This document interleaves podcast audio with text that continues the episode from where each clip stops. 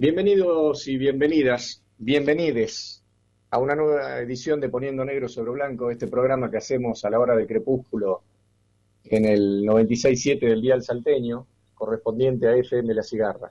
Ya estamos en comunicación telefónica con el licenciado en Ciencias Políticas, Carlos Caramelo. Carlos, ¿cómo le va? Emiliano Villazón lo saluda en Poniendo Negro sobre Blanco. Buenas tardes.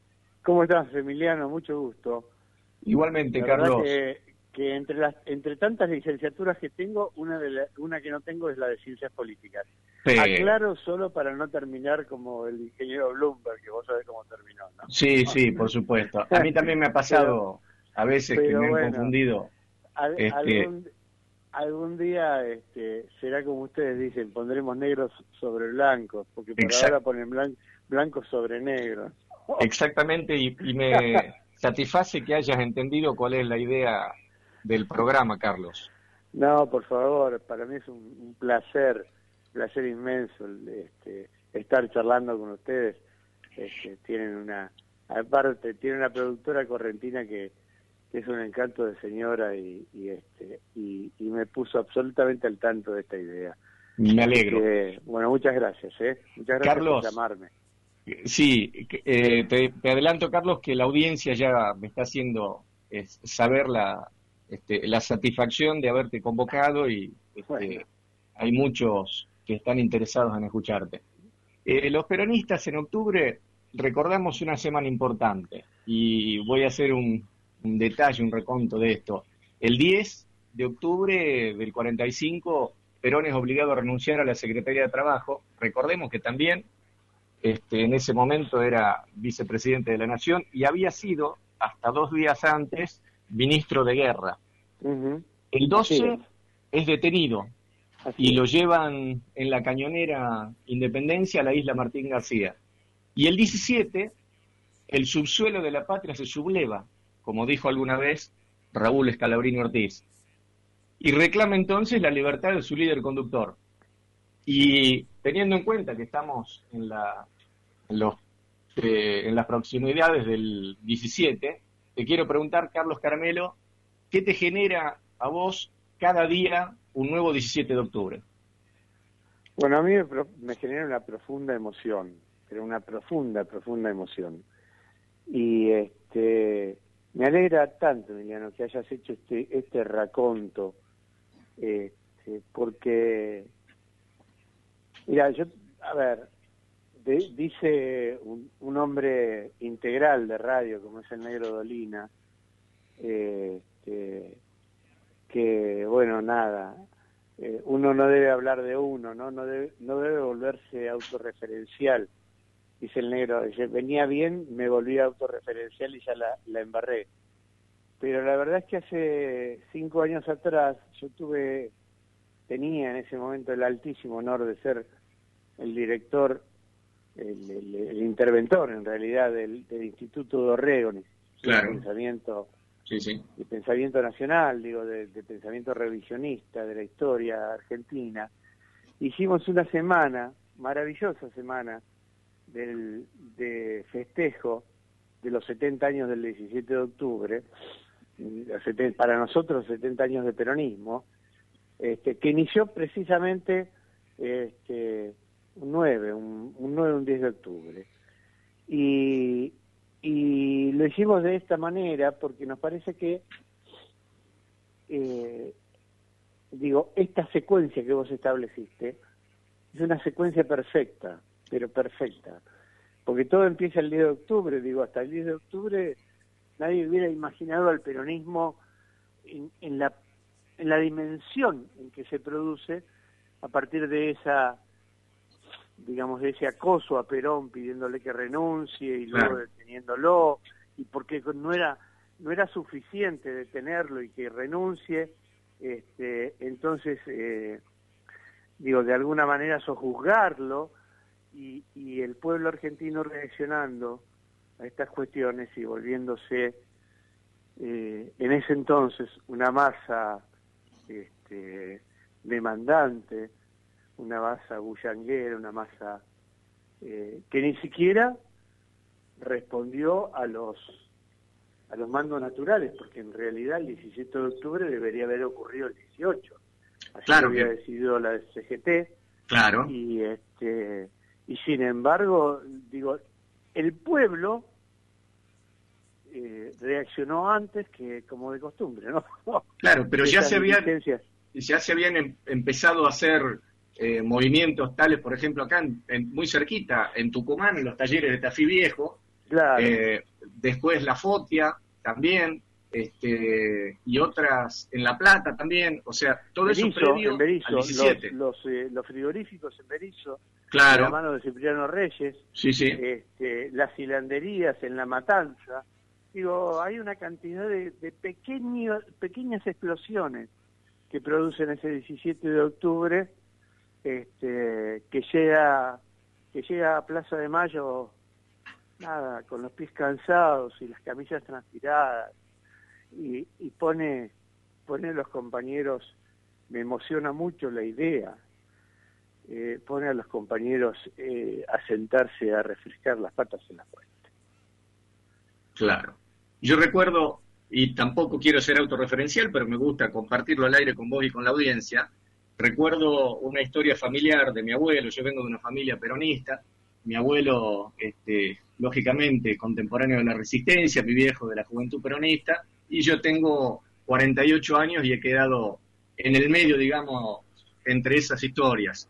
En aquel 17 de octubre del 45 mi abuelo iba a la, a la, a la escuela secundaria y en Rosario, Santa Fe, y de repente la madre lo vio marchando con sus compañeros, llevando en la mano una regla T, esa que llevaban los de la escuela técnica, ¿viste? Claro, claro, sí, señor. Bueno, eso también otro otro hecho que conmovió a, nuestra familia y, y, se contó a lo largo de los años también.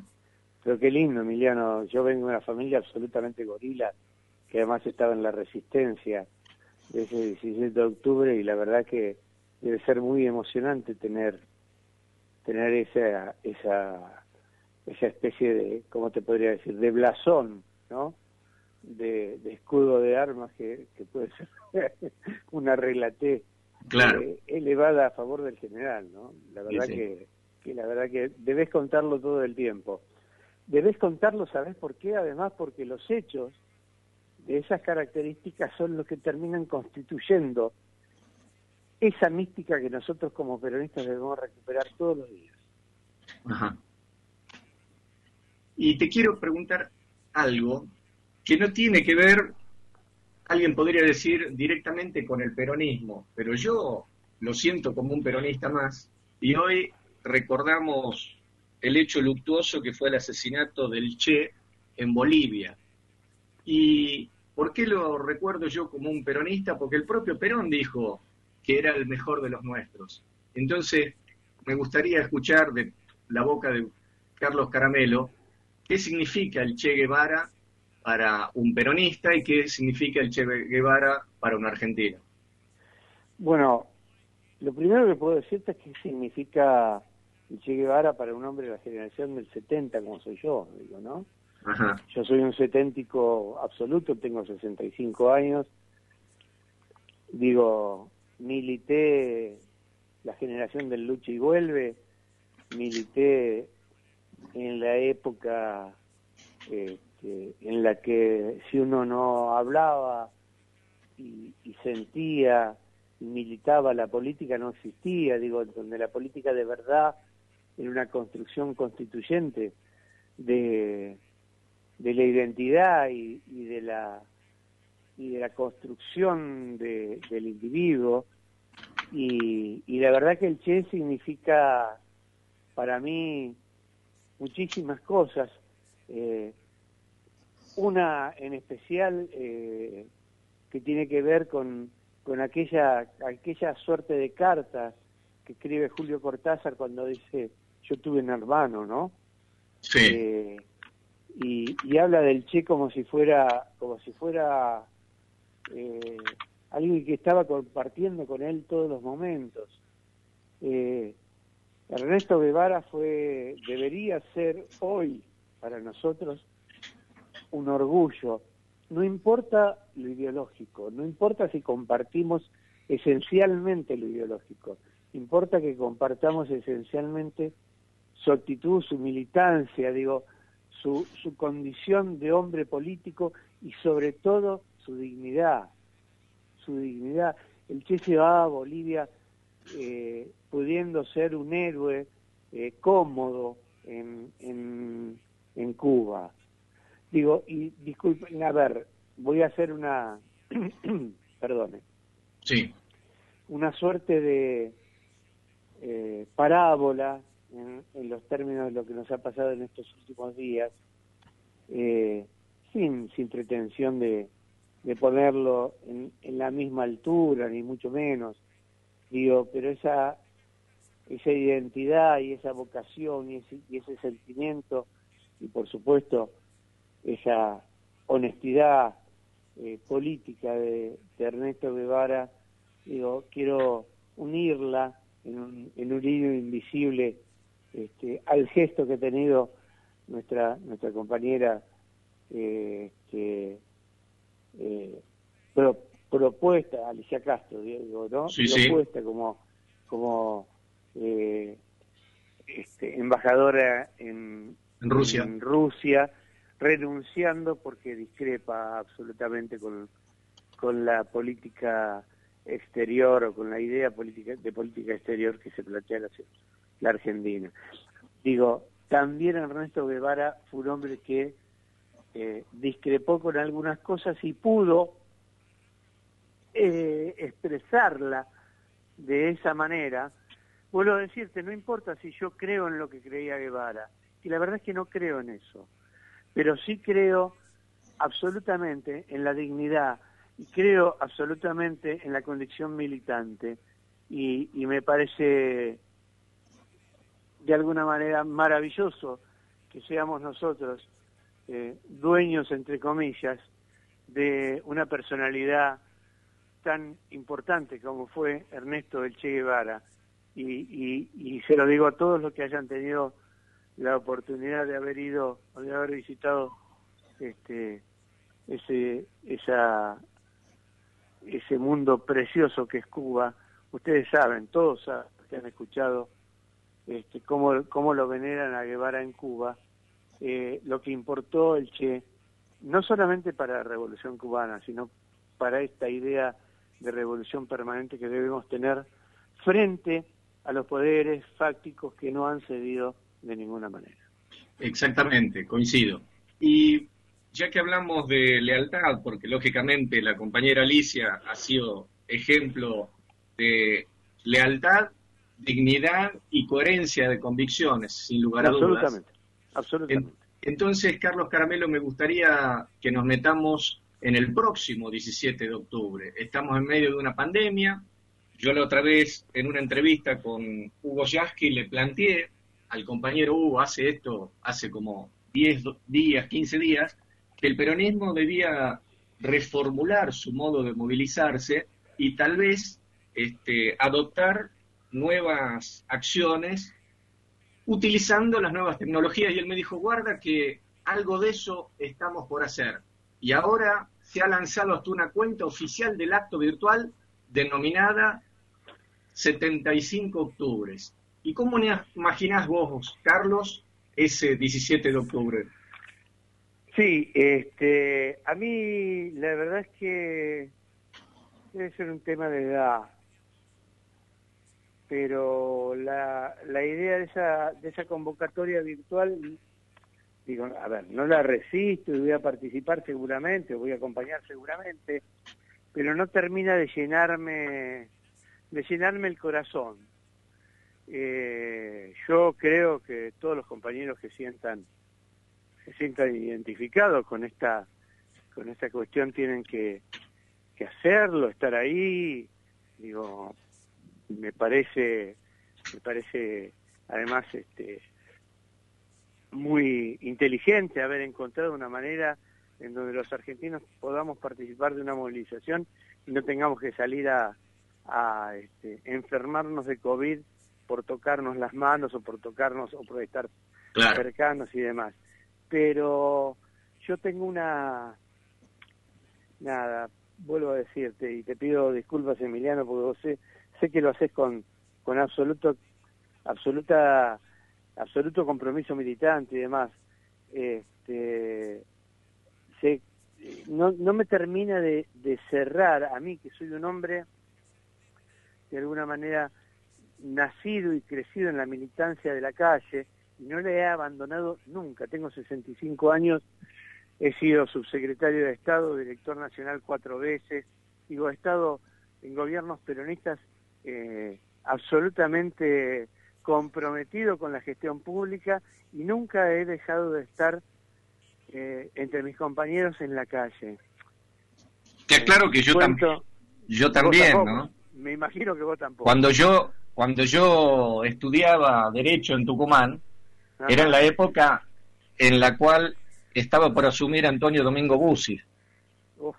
Y armamos una, este, una marcha de repudio el día que asumió Bussi y habíamos participado en, esa, en ese armado junto a una señora que probablemente conocés, que se llama Eve de Bonafini.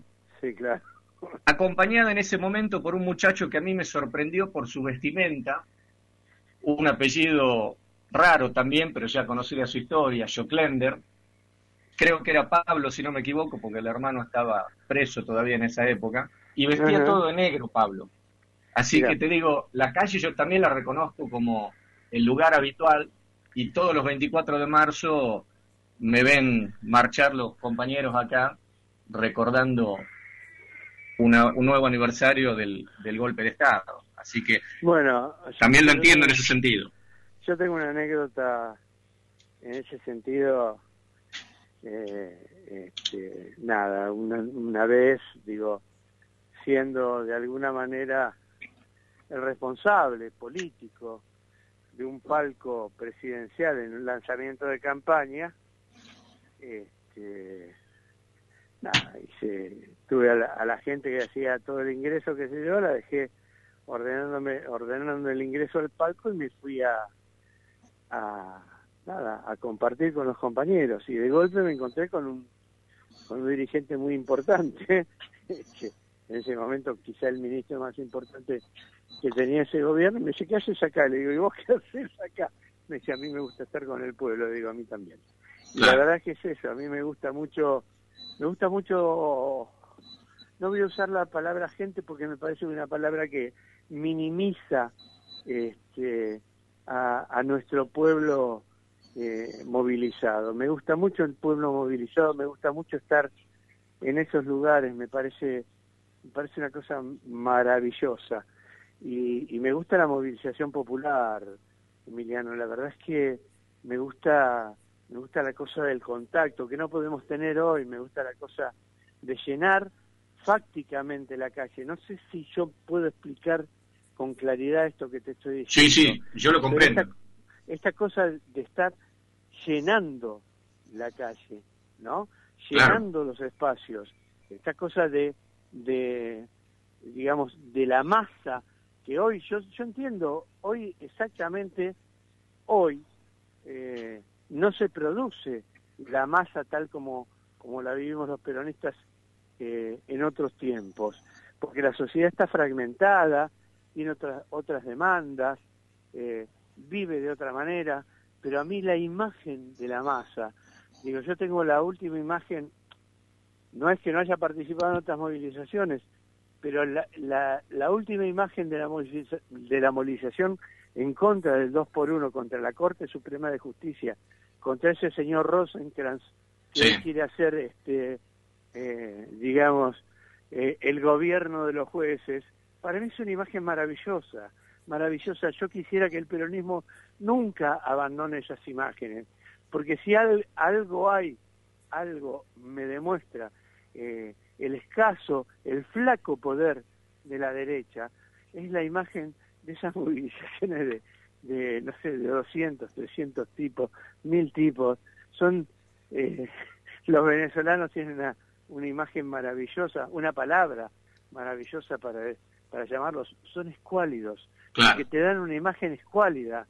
Digo, cuando yo era chico uno pensaba en un escuálido, pensaba en alguien muy delgadito, muy achicadito, digamos, ¿no?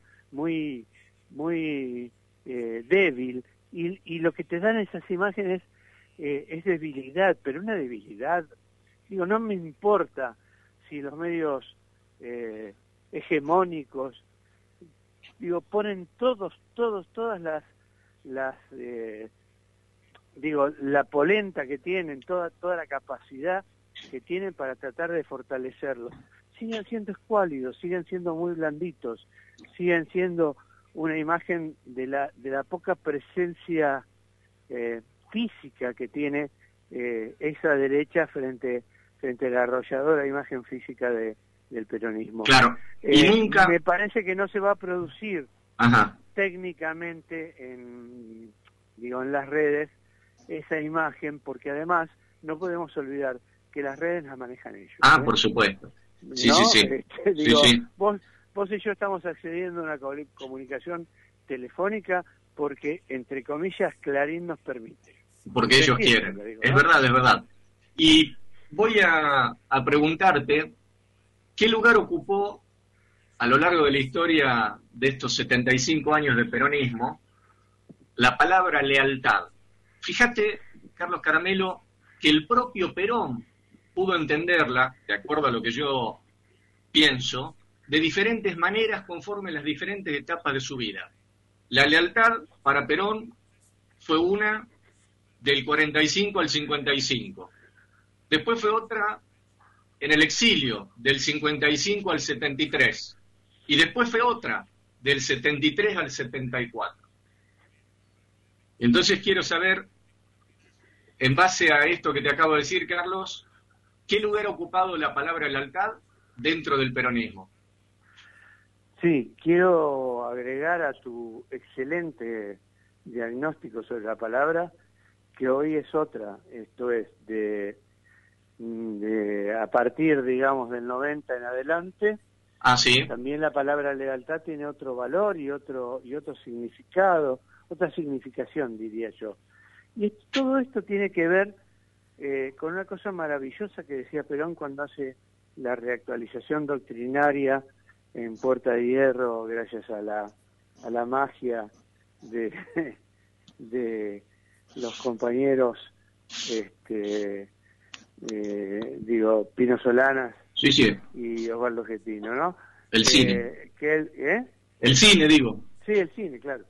Que eh, Perón dice con toda claridad, dice, la doctrina, la doctrina está para seguir los tiempos, para seguir el momento, este, lo que no tiene que mudar son los valores. Y, me parece que la palabra lealtad constituye en términos de, del peronismo más una cuestión doctrinaria que una cuestión de valores, ¿no? Eh, yo veo eh, en Perón un análisis de la lealtad que se adecua a, a sus propios momentos, a sus propios momentos vitales, digo, ¿no? Eh, incluso te diría, Emiliano, que tiene que ver con lo que hasta el 52, 53 tiene que ver con lo que Evita eh, significaba en la palabra lealtad.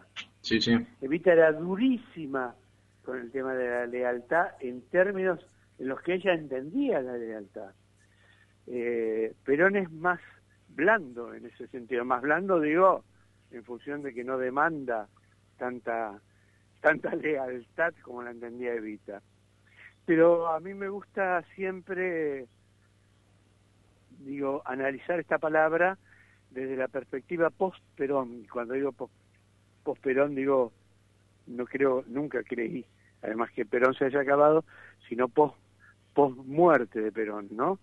Y este, me parece que en los últimos años, en términos de los, de los 90 en adelante, y a partir de la imposición de alguna, de alguna idea más posmoderna de la vida, este, la palabra lealtad pierde relevancia, pierde presencia en, el, en la profundidad de, su significado eh, y, y a veces yo siento, y esto es personal, que el 17 de octubre eh, celebramos una, una palabra que los peronistas en realidad no terminan entendiendo muy bien.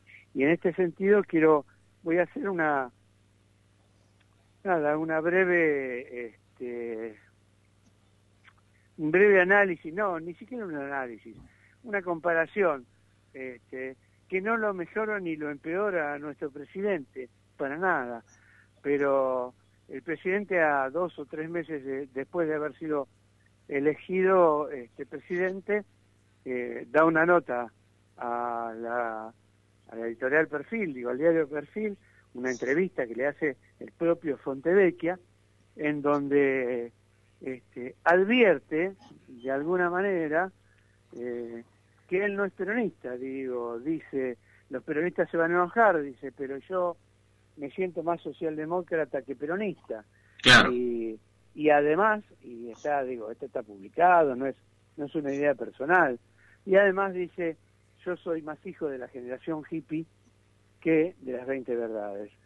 Digo, en términos de lealtad, como la entendemos nosotros, digo, eso sería una traición fenomenal. Claro, eh, eso, eso que estás mencionando vos es algo que se lo escuchamos casi a modo de muletilla discursiva al compañero Moreno. Cada vez que Guillermo Moreno se refiere a Alberto Fernández, recuerda que es la, lo que vos acabas de decir, que no es peronista, sino que es un demócrata progresista. Social, él dice Socialdemócrata progresista. Eh, Alberto ha, este, ha dicho que él se socialdemócrata. socialdemócrata. Me parece que todo esto, digo, a ver, primero quiero cerrar el tema de la lealtad. Eh, digo, eso en términos de la lealtad en los 50 hubiera sido una traición infinita, infinita. Yo tengo un termómetro bastante más cercano sobre los términos de lealtad, que es un amigo, un amigo querido, probablemente uno de mis tres mejores amigos o dos mejores amigos. Este, todo el mundo lo sabe, digo, no te voy a traer una, no te, no te voy a dar ninguna noticia con esto, que es Aníbal Fernández. Eh, ah, con quien yo, entre otras cosas, además de, de ser amigo hace 25 años, he escrito varios libros, he trabajado toda mi vida al lado de él, y Aníbal cada vez que, que habla del presidente habla de un peronista, digo, ¿no? Entonces me parece que es bueno pensar en este momento una idea de peronismo y de lealtad diferente a la que hubiéramos pensado en los 50, ¿no? En el 45, en el 50, este, en donde un, una persona puede hacer ese tipo de declaraciones y decir en otros discursos, varios discursos, que él es peronista. ¿Por qué digo esto?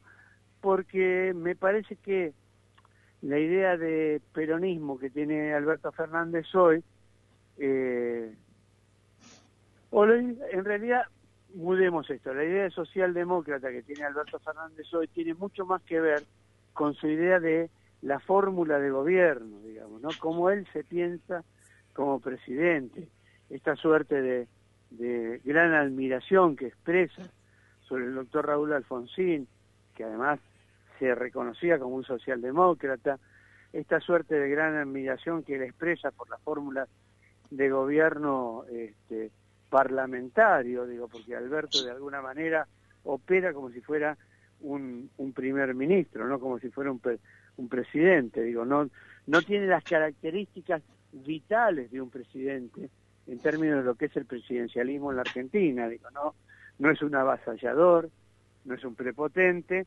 tampoco es un hombre que se, eh, digamos, es más bien un, diálogo un dialogador, un hombre este, que apela permanentemente, digo, a, a, la construcción de, del diálogo y, y, este, y entonces imagino que él, desde el punto de vista teórico, debe analizar esto.